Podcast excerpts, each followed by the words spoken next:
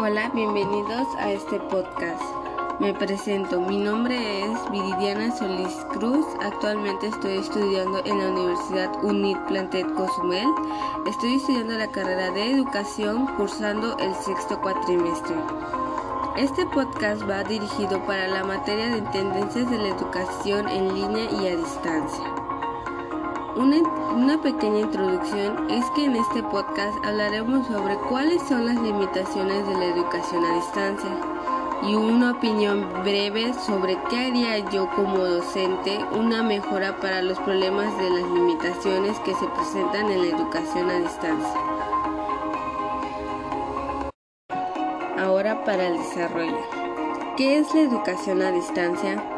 La educación a distancia es una forma de enseñanza en lo cual los estudiantes no requieren asistir físicamente al lugar de estudios.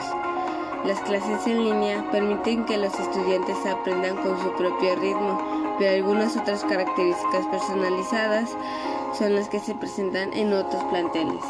Algunas clases en línea pueden que incluyan herramientas y funciones que ayuden a los chicos con dificultades de aprendizaje y de atención.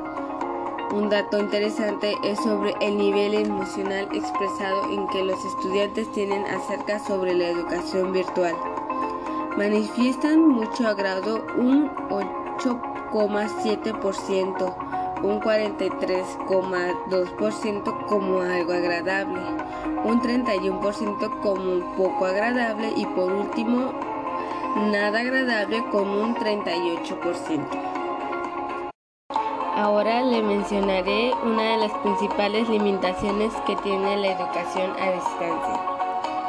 La falta de comunicación de docente a estudiante. El aislamiento que puede llegar a dar entre seres humanos y eliminando la interacción social física. Aislamiento individual de los estudiantes. Desmotivación del participante del docente desconfianza que se genere ante la falta de comunicación entre los profesores y estudiantes, sobre todo el proceso de evaluación y el aprendizaje del estudiante. Desconocer el aula virtual.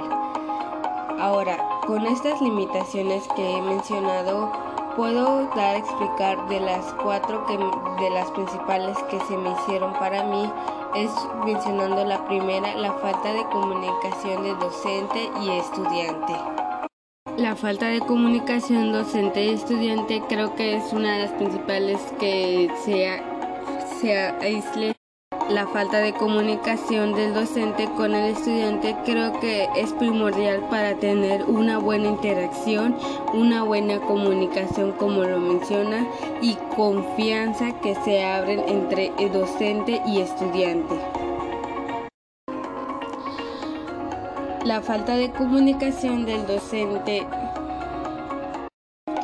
en este punto, la comunicación es el primer para la falta de comunicación del docente y el estudiante. En este punto puedo decir que la comunicación es algo fundamental para estas situaciones en la educación a distancia. La comunicación brinda que haya una fluidez de confianza y atención de docente y estudiante. El otro punto que quiero mencionar es el aislamiento individual de los estudiantes. A veces con los estudiantes se muestra poco interés o poca participación durante las clases y eso afecta mucho en el aprendizaje y en el estilo que tienen que que aprender.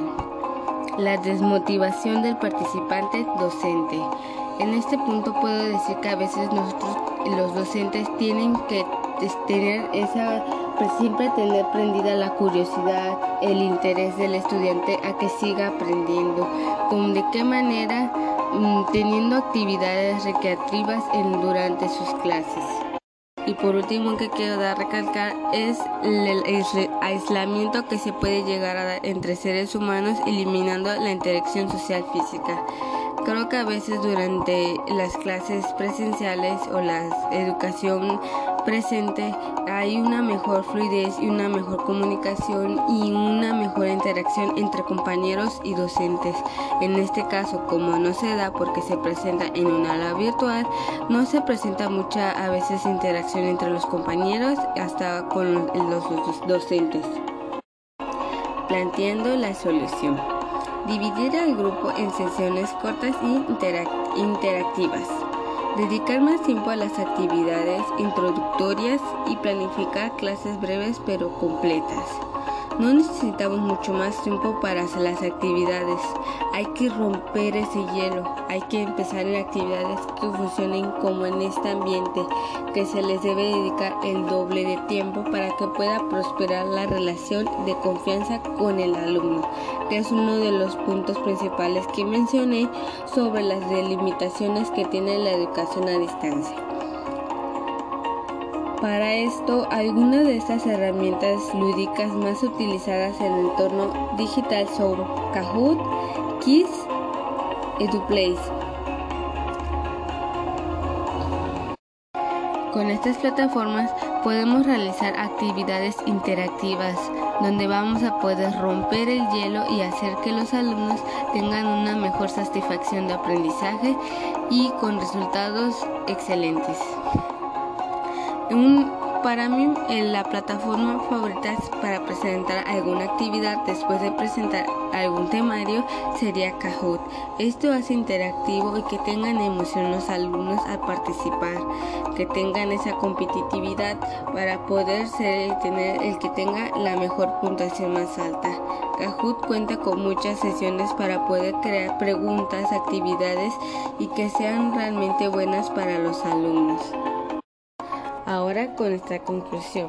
Por diversos motivos, la educación virtual es muy requerida no solo por potenciales estudiantes que buscan otras maneras de aprender más, sobre todo los temas que les agradan, sino también por profesores que buscan otras formas de distribuir sus conocimientos y generar ingresos.